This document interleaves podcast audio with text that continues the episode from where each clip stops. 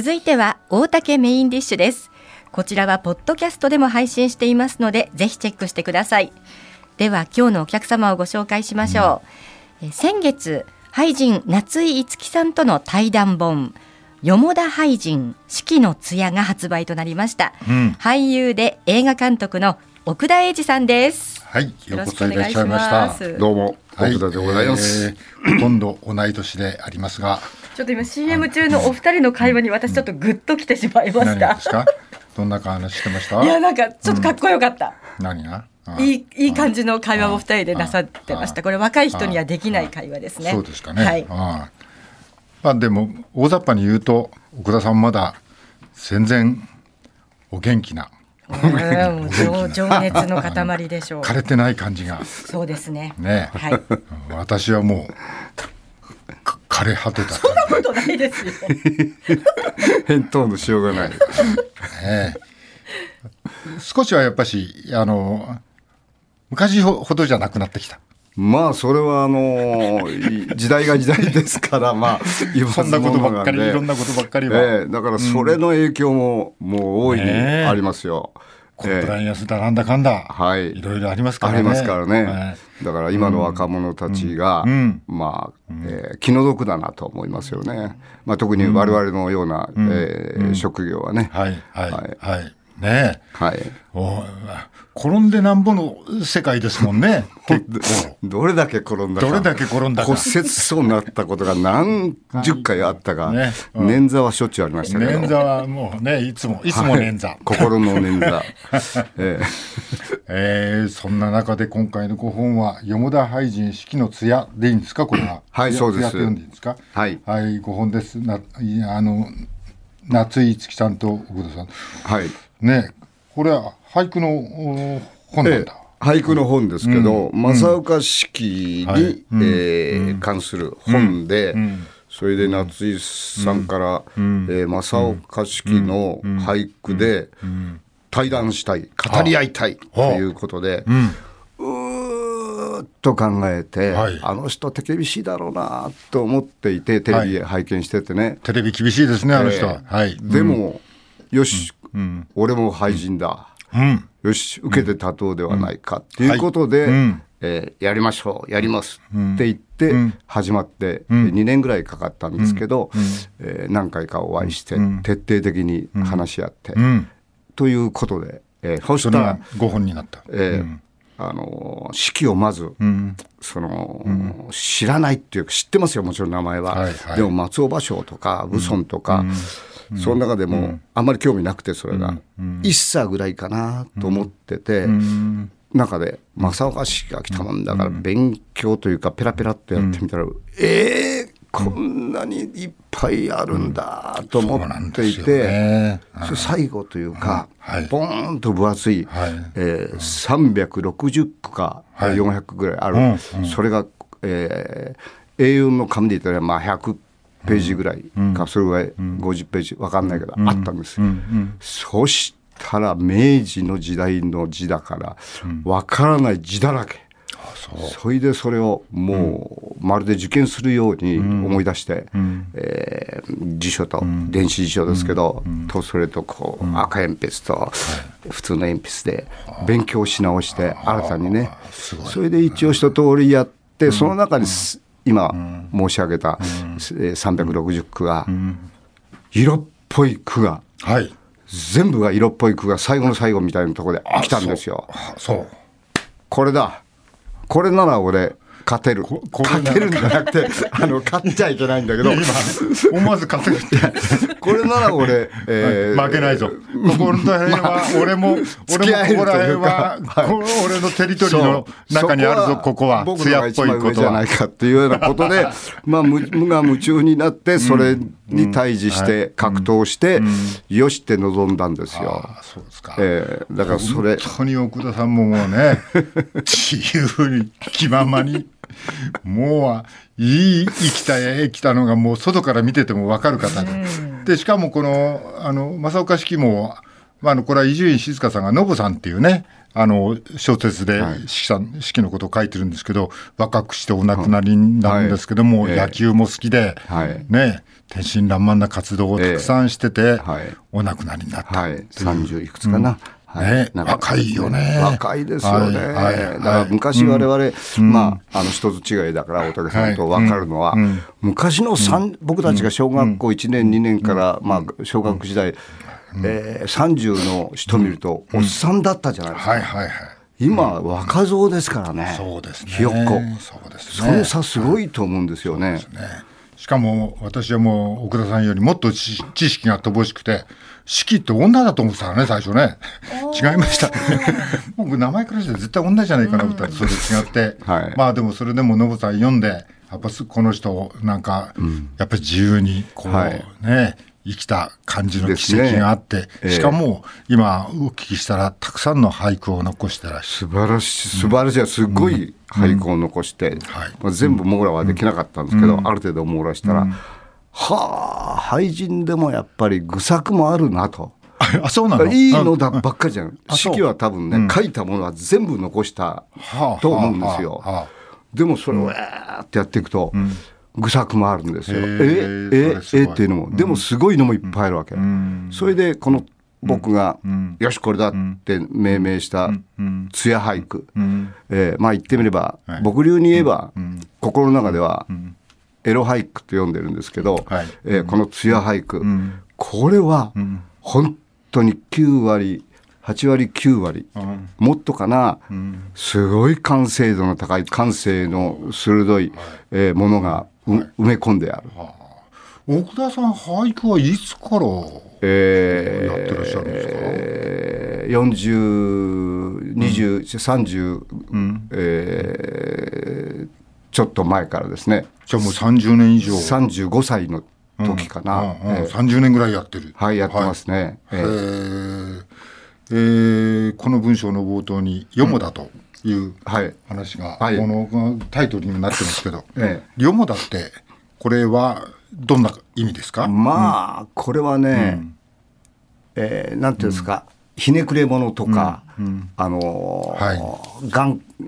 頑固と、これ難しい、頑固と自分に正直なもの、確固たることがあって、その世界観を持つんだけど、人に言われると、えー、それはなって、まあ偉そうにじゃなくて、あの普通に、ああって、まあいい加減のように聞こえるけども、いい加減じゃない、そういうファジーな、えー、頑固者ですよね。あのちょっとねじれてる、うん、えー、気む気難しいとも違うし、そういうファ,、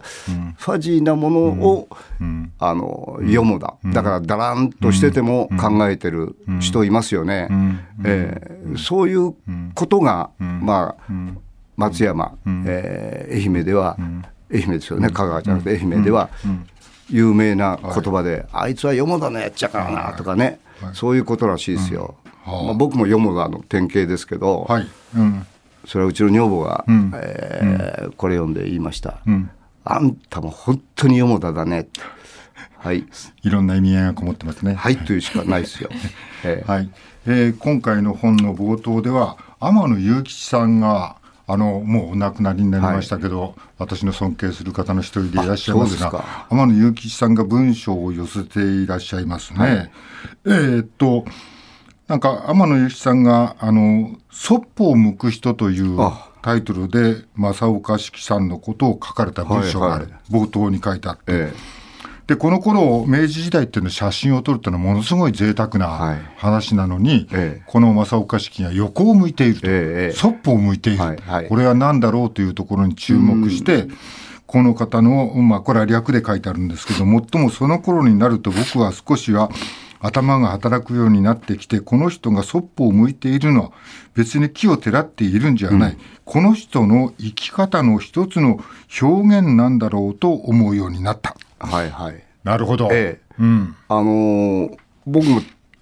うん、こうカメラ目線でぎゅっと、まあ、職業柄目線くださいってやりますけど、うん。はい、普段の写真は、本当一枚もまともなのがなくて、はい。えー、うちの家族、安藤和さん以外は、みんな変顔したり、孫もそうですけど、変顔とかこうグッてやって、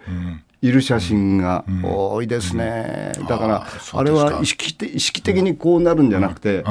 うん、なんだろうな内包している何かがこうそこで錯綜すると、ってこうなっちゃう。そっぽ向いてしまったり、うーってやってしまったりするっていう、はい、ベロ出したりね赤んべいしたり安藤サクラさんも、安藤サクラはそれのチャンピオンですねあのそっぽ向く明るくそっぽを向いている女。はい。私は見ましたけど、100円の声はご覧になりましたか？あ、もちろんです。すごかったですね、あんた桜さん。ね、すごい。はい。ね、もうこれは、ね、お父さんでもそう思うんだ、あれは。えー、あの父親という部分と、はい、まあ自分も映画撮ってますから、はいはい、それと俳優のプロとしてを見ても、うん、すごいな、こいつ、と思って、うん、で、まあ、ほとんど見てますけど、はい、どんどん、うん、なんていうか、こう、何も言えなくなるというか、そういう意味で、うん、えー、まあ、娘のこと褒めるわけじゃないけど、はい、一女優俳優さんを褒めるとするならば、うん、ちょっとすごすぎますよね。うん。えー、だから僕のが学んでます、はい、でもなんかあ奥田さんの流れ、えー、中に流れている、まあ、それは式とも共通するそそっぽを向く人の、えー、心意気みたいなものがこう家族にも流れてるっていう。流れてますね、うん、ですからあの、評論家曰く、うん、僕のところやってくると、はい、えー、娘のこと言うんですけど、トンビが鷹を見ましたねって言うから、はい、1年間ぐらい言い続けられて、また1年、2年目に、トンビが鷹を見ましたねって違う作品で言われた時に、よし、ここで終わらせようと思って、トンビはトンビしか産みません。鷹は鷹しか産みませんって言ったら、みんな大笑いしたんだけど、それから攻撃がなくなった。ああ、なるほど。はい。一矢報いたわけですね、そこで。まあ、あの、父親としては、それぐらいチクッと言っとかないといけないなという。はい。でもこれからも活躍するとね、思いますけどもね。はい、えー、奥田さんの話に戻りますけども、奥田さんは先ほどの話の中で、やっぱし艶俳句、はい、ご自分の中ではエロ俳句と呼ばれてるそうですが、はい、それにとっても興味を持ってその句を正岡子規がたくさん作っている。ええ。えー、それがあ奥田さんの心をかなり動かしたっていうふうに、うん、えー、書いてありますね。えーと句の中でですね一つ二つ気になったものをご紹介していただけますか？えー、はい、はい、なんか思い浮かぶのやそれともこちらの方で、ええ、どうぞ。よろしいですか、はい、えー、京成のすみれは痩せて鉢の中。これはね、はい、京成っていうのはまあ、はい、一国一城のあ、うん、主を、うん、えー、まあ、うん、あの、うん、惚れさせる、まあ言ってみりゃ、はい、えーうん。女王ですよね、遊郭の女の子と言うんですから、この、この句はね、自分の部屋があるじゃないですか、はい、そうするとふっとその子が、その人が、あのすみれを鉢に、の鉢をポンと置いてある、それでそのすみれを見て、すみれが好きなんだなと思う反面、わ痩せてる、という思いになった時に、毎日見てると徐々にそれが、すみれから自分の主観として自分の思いの中を支配するんですね。うん、そうするとこのすみれは私なんだ、うんはい、ということによって、うん、えー、その、なんていうか、まあ、我々その形成のことがあの吉原の女郎屋さんとか知らないからあれだけど推察するにはやっぱりふるさとからまあ、売られてきて、カムロというかあの、はい、5歳6歳ぐらいから育てられて店に出て、私の幸せって何だろうということを必ず自分で自問自答する、しないようにしててもしてしまう習性がある。でその時にそのすみれ一輪の人たちのすみれを見て我が身を見るようだということの何とも言えぬその言葉にならない哀切感というかそれを僕は感じたんですね。だからそれと同時にすぐに映画監督なもんだから、うん、その一室の情景が浮かぶわけ。カット割りみたいなものも、はいうん、そうすると今の女優俳優さんで、それを演じられる俳優さんいるのかなと思うと、はいはいはい、はあ残念ながらいないな。と思っちゃうわけ。いませんか？いない。ええ、僕がそのこの句を読んで想像するだけの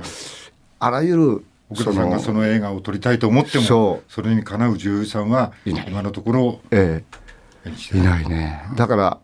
それに合う、えー、人をどんな職業についててもいいんだけどその人をスカウトしてやっぱりこう仕込んでいって、えー、取るぐらいでないと。あの昔だったらね、いたはずなんですよ。我々の少年時代高校時代のね、はい、えー、大英松竹東宝東映の中にはね、えー、だからいたけど、今の人はテレビに出てても映画に出てもいないなというのが残念というよりももどかしいというか、えー、やっぱりその時代の変遷を含めるとそういう結果になるのかなというのがありますね。まあ、この句はあのすみれは痩せて蜂の中ですからね。ええ。蜂がその、まあ遊郭の中で。はいはい、えー、でこのすみれはちょっと、ね、痩せていると。でスミレっていうのは、こう道端でも公園でも咲いててパッと見ると、はい、みんなが「わあかわいい綺麗っていう可憐さじゃないですか、はいはい、それが遊郭という塀の中に、えー、住まわざるを得ない人の気持ちを歌ったな、そのそこを四季が客観的に捉えてるそうですはいはい。えー、僕なんか俳句書くとどうしても主観が多くなっちゃうんですよ。でもその客観を持ってちゃんとそれを、あの読める、えー、式これ多分24歳か25死後の頃だと思うんですけど、えー、そんな若さでこれが読めるのかと思った時に。え今いくつとして24五。の時じゃないですか、えー、読めるな。まあ東大へ行って、あのー、どうのこうのの頃だとは思いながらも、読むのかよ、と思うとすごいなという。えー、この感性が。やっぱり今おっしゃったように、うん、やっぱし主観じゃなくて客観性が俳句は捉え方として大事。はいはい、えっ、ー、とねこれ両方が愛こう融合すると一番いいんです。だから客観を読む俳句と主観で押し切る、今の自分を、この四季折々の状況と照らし合わせて、ふっとこの、あの詩俳句みたいなね私俳句を読むのもすごいけど、この四季の客観性というのは、俳句の真髄をついてるなと思って、それで人としての人を書いている。人間を書いてるわけじゃなくて人を書いてるっていう、読んでるっていう。これがすごい。えーと、はい、形成という言葉の意味はちょっと分かりづらかったんですけども、はい、形成という言葉はこの説明によると一国一城の主をメロメロに惚れさせて 城を傾けさせてしまうほどの美女、はい、形成の墨では痩せて鉢の中。はい。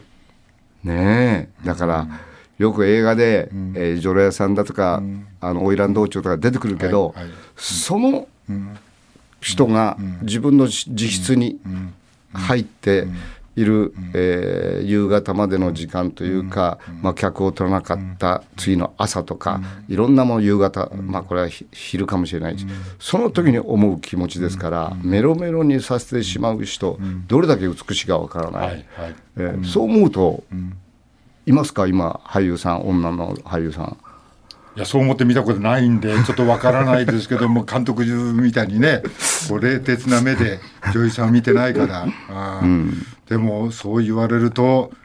まあどうだろうね。あの、ね、名前あげたらいいのかな？失礼になっちゃうのかな？僕はだから、あげないで語ってるんですけど、うん、えー、あげると失礼ですからね、うん、えーあの例えば「よたか」といって、路上に立って、林森の中で「ちょいちょい」っていう、あの「ちょいちょい」っていうかける声が「ちょいとちょいとが」えー、暗い真っ暗闇の中で「ちょいちょいちょいちょいちょいちょい」がか遠くからも近くからも聞こえるから、それがよたかが鳴き声に聞こえるっていうんで、よたからしいんですけど、まあ、そこだったら俳優さんもいますよ。ええ、あと、ええ、品川塾の女郎屋さんにもいる、吉原の花魁となると、いわゆるそのエンターテインメントチックな映画だったら、まあ作りゃいいからいるだろうけど、この自分の自室で過ごすほん。の、えー、数時間、ここでこういうすみれのような句を読んで、えー、たあの想像する人がいるかいないかということになるわけ。はい、難しい。だからね、そこにこだわらないと多分映画はできないっていう。はい、水谷はこの話を聞いててねこの上路さんの運命を見ながら自分と照らし合わせ。て 照らし合わせていい方なんですか？この方は。ちょっと照らし合わせてもいいかもしれませんよ。やめてくださいよ、うん、えでも奥田さんはちょっとこう結構自由奔放に生きてる女ですから。私はいいんですけど、はい、奥田さんはご自分を正岡式さんとこう重ねたりされて歌を作ってらっしゃるんですか？あのこれちょちょっと待ってお前自分の最初の質問に答えてから まあその質問でいい。それがいいな。いや、もうすみれですよすみれ。あれあの二回目の言い方あのなんかおかしいですね。すみれすみれですよすみれ。ということはすみれじゃないとおっしゃる。そうかね。どうなんでしょう。挨拶がないですねやっぱり。挨拶がね。あ意外と分かってる自分のね 足りなさ還元がね。それでその質問はもう一回何？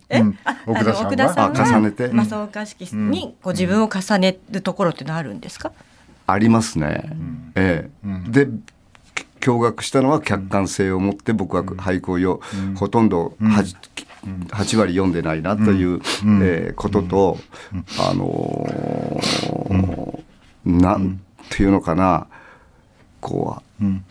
歌人として歌読み俳句読みとして、その床に伏せっていながら肺病にかかった後もね、あの生きている。僕は体丈夫なんですけど、それと四季の状況を相、こう合わせるとほう心の中の強さ心根の強さ、うん、それとそれをいつも自分も自分をも客観的に見て、うん、え世の中もちゃんと見据えていて、うん、えー、人とも付き合えるというところの凄さが、自分に足りないところを比べるとあちゃー死生観というか、あのー、そういうものは数倍数十倍式はすごかったなと思って、僕は本当に、あのー、好きになりましたね。えー、だからまあそれが、どうのこうの言ったら全然当たってないじゃないのって言われるけども、えー、自分の心の中に染み込んでくるということは僕がそういう染み込む要領を持っていたなって言って思ったんですよ。えー。はい、えー、もう一つ句があります。はい、捨て打ちは遊女の顔の哀れなり。あ捨て打ちは、はい、遊女の顔の哀れなり。あのこれは、うん、もうこれ捨てうちわうちわですよね、はいはい、うちわが、捨てうちわというのは、夏に使いますよね、はい。うん、ところが夏が過ぎると秋に差し掛かったらもうい。らないわけですよ。そしてポンとどっかに投げてるか、置いてあったもの、はい、でもそのまあで捨てるっていうことに、なるんですけどそのうちわを、とその遊女。いわゆる夏の盛りから少し秋に行くと、心と自分を見つめる時間が増えてくると、私はまるで季節外れのうちわみたいだねというふうに思ったんじゃないのかなという。遊女としてのなんか全盛期をちょっと過ぎた感じが伝わってくるってことですか、それを四季が、えーはい。客観的に表現してるのが、あのまるで映画のワンシーンみたいな捉え方、それでつまり、遊女としても、まあ、形成遊女にしても、ちょっと年齢も、えー、過ぎていって全盛期を過ぎた人ではないのかというところでまた女優の顔がバンと浮かぶわけですよね。なるほど。といるかいないかって時に、はい。うっと探すと、うん、これは探したらいるかもしれない。あのちょっとあ哀れさがそうです。漂って、はい、それでもまだ遊女をやっていなければいけない、はい、その感じの女優さんならい。ると思う。あ、えー、見つけなきゃいけないんだけど、いると思う。はい、もう映画考えてますね。えー、映画監督の話ですよ、これは。これはでも塩どうのというよりか、次になんかこうね、小倉さんが考えてる映画がちょっと伝わってくるような気がしましたけど、いかがですか？ね、時代劇というか、まあ明治にしても、うん金がかかりますね。街並み、はい、それから部屋のなセット組んだり、外観もそうですけど。これかけるとダメになっちゃいますもんね。そうです。そこにかけるお金。が。え、もう時間なの？はい、あのお知らせがあるんですけれども、奥田英二さんと夏井月さん先生のね対談本です。よもだ俳人四季の艶朝日新書から935円で発売中です。でこの本の発売を記念しまして、お二人のトークサイン会が開かれます。今週日曜日です。今週日曜日お昼の2時から法輪堂書店高田馬場店8階イベントスペースにて参加料が2000 200円、うん、ご希望の方は事前にメールでお申し込みください。詳しくは法輪堂書店のホームページからイベント情報のページをご覧ください。はい、はい、お時間来てしまいました、はいはい、今日のお客様は俳優で映画監督の奥田英二さんでした、はい。ごめんなさい。奥田さんのありがとうございます。だけがちょっと。お世話になりました。はい、はい、えー、またぜひいらしてください、お待ちしております